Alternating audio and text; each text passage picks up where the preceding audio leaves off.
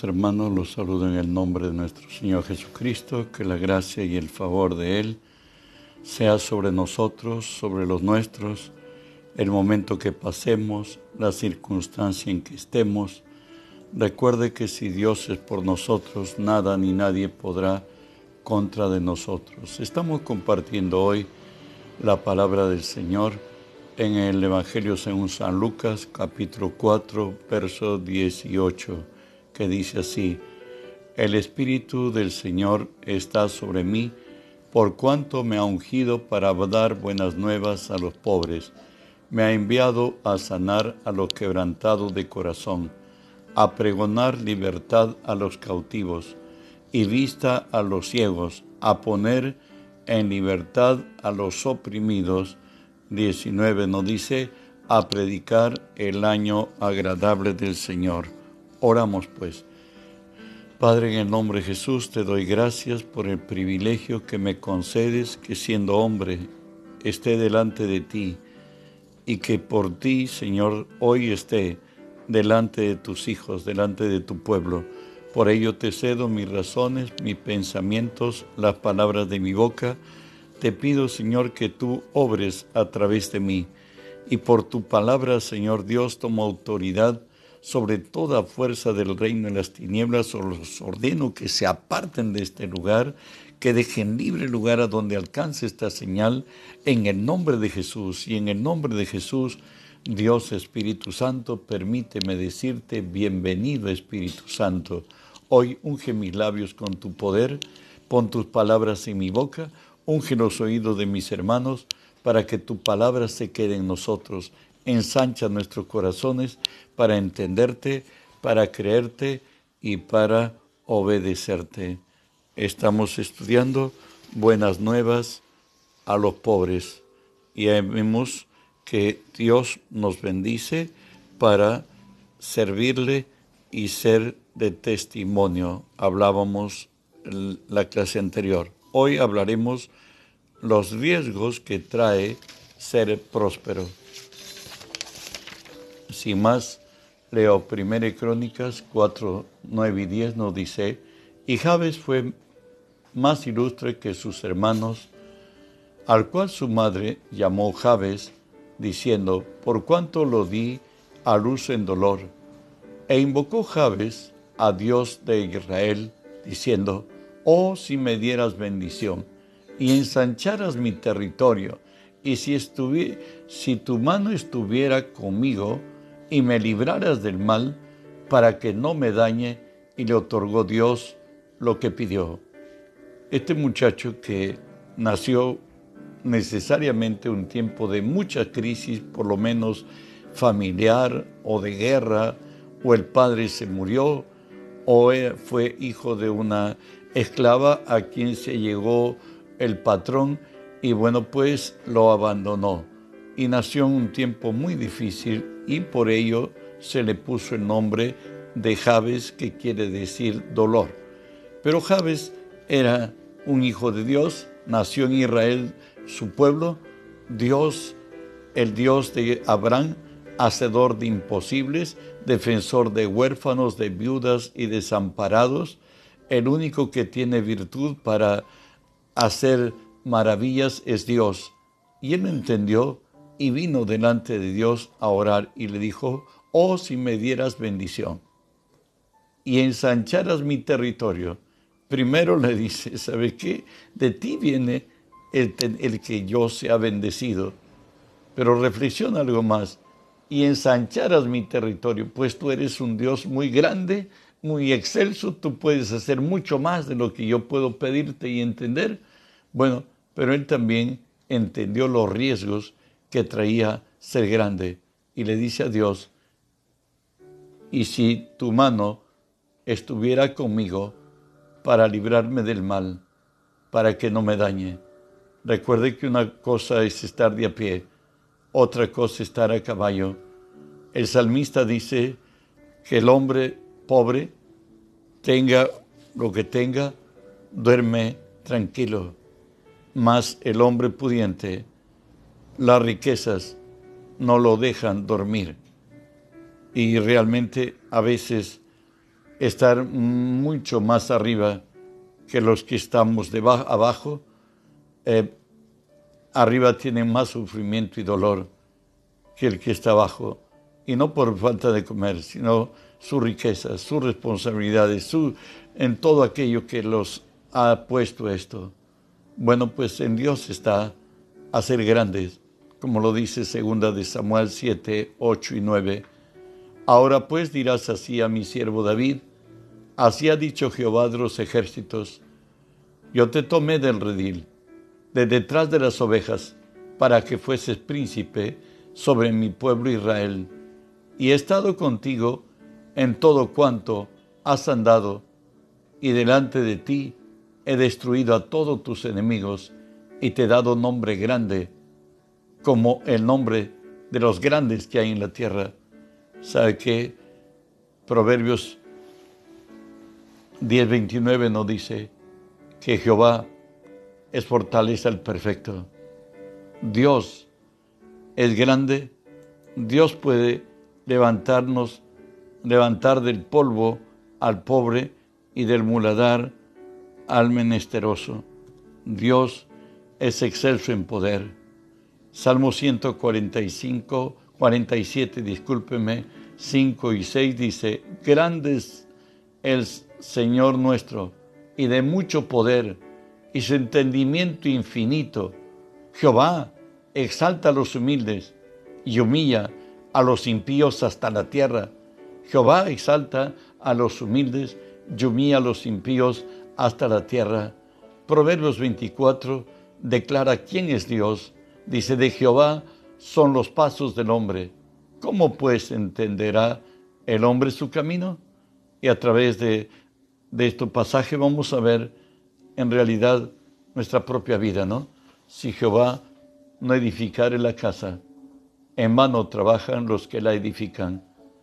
Si Jehová no guardare la ciudad, en vano vela la guardia. Por más que nos esforcemos como padres para que nuestros hijos tengan principios buenos, correctos, rectos, ¿sabe? Si Dios no interviene, no necesariamente el buen ejemplo, tu entusiasmo y colmale de bienes va a dar resultado que tus hijos anden en camino correcto. Dios es el que toca los corazones y convierte al alma. También nos dice Salmo 127.1, si Jehová no edificare la casa, en vano trabajan los edificadores. Si Jehová no guardare la, la ciudad, en vano vela la guardia. Recordamos el país más fuerte del mundo. De pronto, a través de los aviones, el orgullo nacional en las Torres Gemelas descendieron a tierra. Eh, también fueron contra el Pentágono y iban a ir contra la Casa Blanca. La cosa era el desastre y la vergüenza para siempre del país más fuerte del mundo. Si Jehová no guardara la ciudad, en vano vela la guarda. Eclesiastés 9:11 nos dice cómo es eh, lo que viene al hombre la bendición. Y nos dice así, me volví y vi debajo del sol que no, que no es de los ligeros la carrera, ni la guerra de los fuertes, ni aun de los sabios el pan, ni de los prudentes las riquezas, ni de los elocuentes el favor, sino que tiempo y ocasión acontece a todo. Si estamos en el momento correcto, en el tiempo correcto, en la circunstancia correcta, las bendiciones nos, nos alcanzarán. Pero todo esto proviene de Dios. Por eso es que Jesús le dijo a Israel finalmente, ya para ser llevado a la cruz, muy cercano, él lloró sobre Jerusalén y dijo a Jerusalén, cuántas veces te quise tener como la gallina debajo de su, tener como la gallina debajo de sus polluelos, pero ustedes no conocieron el día de su visitación.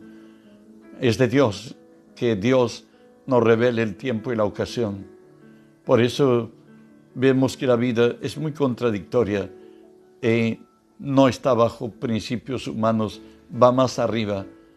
Nos dice Romanos 9:16, así que no depende del que quiere ni del que corre, sino de Dios que tiene misericordia. No es de aquel que se preparó, no es de aquel que tiene son modelos, digamos, para otros. Depende de Dios que alcancen un buen lugar, que tengan un buen matrimonio, que puedan tener mejor oportunidad de trabajo. La prosperidad y todo ello no depende de nosotros. Primera de Corintios 3:7 nos dice, así que ni del que plante es algo, ni el que riega, sino Dios que da el crecimiento.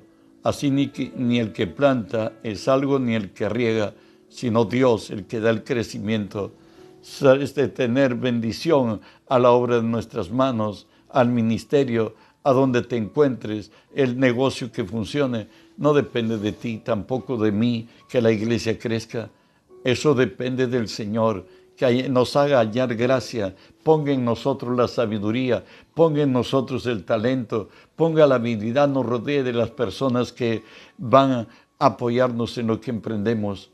Por eso nos dice 1 Corintios 4:7, porque ¿quién te distingue? ¿O qué tienes que no hayas recibido? Y si lo recibiste, ¿por qué te glorías? Como si no lo hubieras recibido. ¿Sabes? no somos dueños de nada. La esposa que decimos los hombres que es nuestra esposa, no es realmente nuestra. Es la esposa que Dios nos dio. El esposo que dio Dios a las mujeres, a nuestras también. ¿Sabes? Solamente, no somos de ellas, sino que somos lo que Dios les dio a ellas. Los hijos igualmente no son nuestros, son los hijos que Dios nos ha dado. Los títulos que tengas no son tuyos, tampoco los son míos, son los títulos que Dios nos dio. La posesión social, económica, es donde Dios te puso. ¿Sabes? Solamente somos administradores contables, como nos dice Primera de Corintios 4, 1 y 2. Así que ténganos los hombres por servidores de Cristo y administradores de los misterios de Dios. Ahora bien, se requiere que los administradores sean fieles. Decíamos atrás que no somos dueños de nada, que solamente somos administradores. Cómo hemos tratado a la pareja que Dios nos dio, cómo hemos tratado a los hijos que Dios nos dio, cómo hemos administrado el dinero que Dios nos dio, cómo hemos administrado nuestro tiempo, nuestra vida. Bueno, eso daremos cuenta en el día postrero al Señor. Dios de Dios es quien nos dio los dones, como lo dice Salmo 68, 18. Subiste a lo alto, cautivaste la cautividad, tomaste dones para los hombres y también para los rebeldes, para que habite entre ellos ja Dios. El único que tiene virtud de darnos esas capacidades es Dios. Y a todo hombre que ha nacido, sea creyente o no creyente, Dios ha puesto dones en su vida que estamos en responsabilidad, todo hombre, de descubrir el don que Dios nos ha, puesto dentro de nosotros y no solo descubrirlo, sino perfeccionarlo. Y si lo perfeccionamos, si hay una disciplina seria, firme, llegaremos muy en alto. Dios no solamente da dones, Dios da talentos, como lo dice Mateo 25, 15 al 18. A uno dio cinco talentos, a otro dos, a otro uno, a cada uno según sus capacidades. Y luego se fue y el que recibió cinco talentos fue y negoció con ellos y ganó otros cinco talentos. Asimismo el que recibió dos ganó otros dos, pero el que había recibido uno fue y cavó en la tierra y escondió el dinero de su Señor. ¿Sabes? Esto nos llama de administrar los, dones que Dios nos ha dado, que hoy lo ha puesto en figura de talentos. Mi responsabilidad y la tuya y de todos según Dios es reproducir nuestros talentos en el tiempo que eh, Dios nos da para administrarlos. Y Mateo 15, 19 y 23 nos habla que Dios nos tomará cuenta de los dones, de los talentos que Él ha puesto en nuestras manos. Después de mucho tiempo, vino el Señor de aquellos siervos y arregló cuenta con ellos. Y llegando al que tenía cinco talentos trajo, trajo otros cinco talentos diciendo, Señor, cinco talentos me entregaste. Aquí tú tienes, he ganado otros cinco talentos sobre ellos. Y su Señor le dijo, bien, buen siervo y fiel. Sobre lo poco has sido fiel, sobre lo mucho te pondré, entra en el gozo de tu Señor. Llegando también el que había recibido dos talentos, dijo, Señor, dos talentos me entregaste. Aquí tienes, he ganado otros dos talentos. Sobre ellos, su Señor le dijo, bien, buen siervo y fiel, sobre lo poco me has sido fiel, sobre lo mucho te pondré, entra al gozo de tu Señor. Ahora hablamos del que tenía un talento y que desafortunadamente él lo enterró, como dice. Pero llegado también, estoy leyendo Mateo 25, 24 al 29, pero llegando también el que había recibido un talento, dijo, Señor, te conocía, que eres hombre duro, que ciegas donde no sembraste y que recoges donde no esparciste, por lo cual tuve miedo y fui y escondí tu talento en tierra, aquí tienes lo tuyo. Respondiendo su señor le dijo, siervo malo y negligente, ¿sabías que, que ciego donde no sembré y que recojo donde no esparcí? Por tanto, debías haber dado mi dinero a los banqueros, y al venir yo hubiera recibido lo mío con los intereses. Quitadle pues el talento y dalo al que tiene diez, porque al que tiene le será dado y tendrá más, y al que no tiene, aún lo que tiene, le será quitado. Eso es, eso es la verdad. Mire, si uno, a alguien que Dios le ha dado algo, por decir, en esta pandemia no sé cuántos hemos perdido artefactos que no lo hemos usado o dentro del vehículo que hemos tenido, cuando menos la gran mayoría se han perdido las baterías porque no se usó. Otros deben haber padecido mucho más. Todo aquello que no lo usas lo vas a perder. El Señor quiere que nosotros reproduzcamos los talentos, que nosotros ah, los reproduzcamos, porque de otra manera lo perdemos. Lucas 16, 9 al 12 nos dice el Señor acerca de un mayordomo al cual en su mayordomía había descubierto el amo que no estaba usando el, lugar que tiene, sino para enriquecerse o malgastar el dinero que el amo le dio a administrar. Y de pronto este hombre eh, se encontró ante la noticia, el amo le dice, ¿sabes qué? Quiero que me presentes un balance, diríamos hoy, de todo. Vamos a hacer una auditoría a tu administración. Y a él dijo lo siguiente, cavar no puedo, o sea, ir a trabajar al campo no puedo. Mendigar me da vergüenza. Y convocó a algunos y entre ellos menciona dos Alguno le dice, ¿sabe qué? Tú debías 100 barriles de aceite. Ahora escribe que debes solamente 50. Otro debía 100 medidas de trigo y le dice, escribe 80. ¿Y sabes qué? El amo lo alabó al mayordomo malo por haber hecho sagazmente, porque los hijos de este siglo, dice el Señor, son más sagaces que los hijos de la luz. Ellos se acomodan. Pero ¿qué nos dice Dios?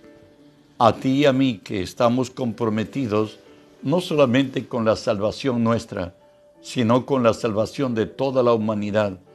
Nosotros nos han transferido el reino de los cielos y el Señor nos dice así, Lucas 16, 9 al 12. Y os digo, ganad amigos, por medio de, de las riquezas injustas, para que cuando éstas falten, o reciban en moradas eternas. El que es fiel en lo muy poco, también en lo más es fiel. Pero en lo que muy poco es injusto, también en lo más es injusto. Pues si en las riquezas injustas no fuisteis fieles, ¿quién os confiará lo verdadero?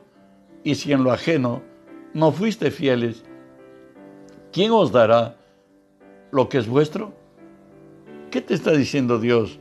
Dios no nos está diciendo que hagamos como Tatán, dicen en Lima, que él robaba a los ricos y le daba de comer a los pobres. Lo que el Señor habla de riquezas injustas es la mala distribución de las riquezas.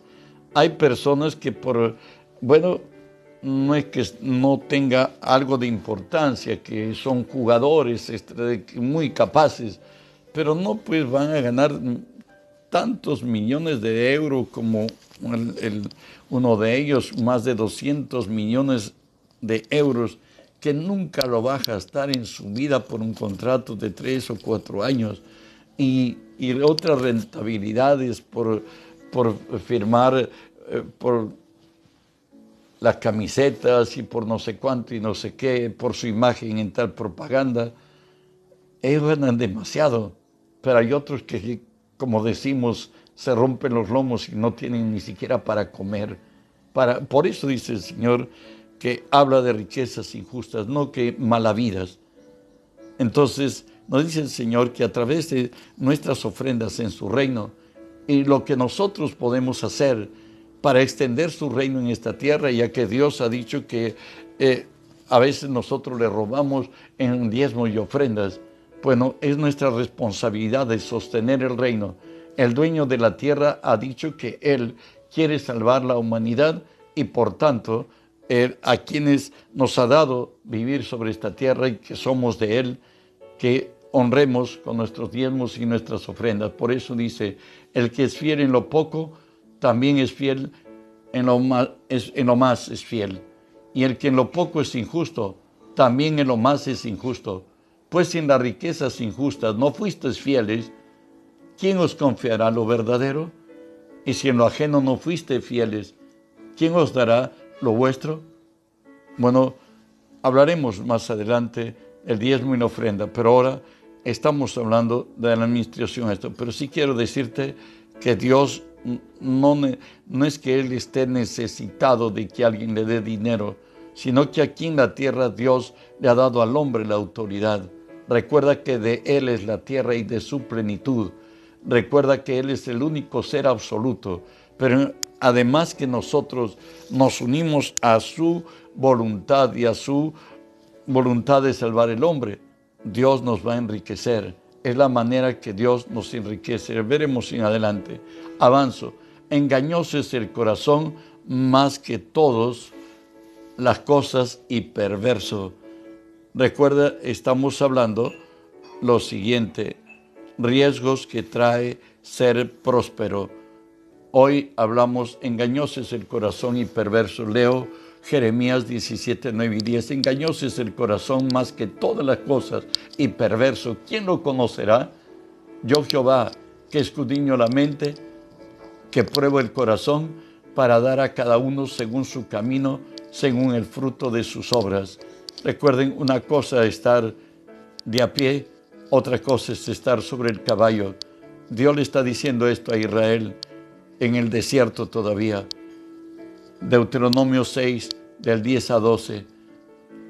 Cuando Jehová tu Dios te haya introducido en la tierra que juró a, a tus padres, Abraham, Isaac y Jacob, que te daría en ciudades grandes y buenas que tú no edificaste, y casas llenas de todo bien que tú no llenaste, y cisternas cavadas que tú no cavaste, viñas y olivares que no plantaste, Luego que comas y te sacies, cuídate de no olvidarte de Jehová, que te sacó de la tierra de Egipto, de la casa de servidumbre.